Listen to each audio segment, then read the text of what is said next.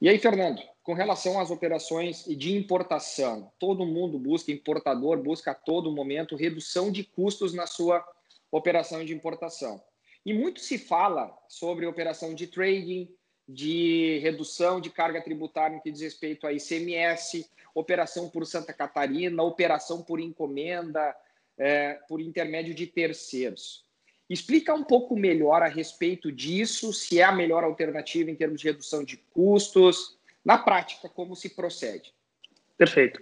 Para que você, importador de São Paulo, para que realmente tenha uma redução de custo, uma redução efetiva no teu desembolso, no teu desencaixe financeiro da tua operação de importação, de fato, a operação de encomenda é uma operação via trade com incentivo e o benefício fiscal aqui da 3S, vai reduzir em 77% esse desembolso pago de ICMS uh, de 18%, que é a alíquota integral do Estado de São Paulo. Ou seja, você reduz de 18% para 4% essa alíquota.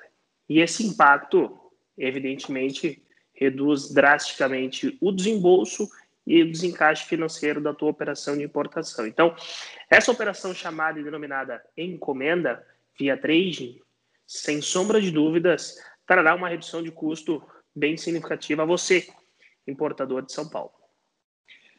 E para quem importa habitualmente por São Paulo, faz a operação direta, qual é o movimento que precisa ter para operar em Santa Catarina com esse incentivo fiscal de, de ICMS?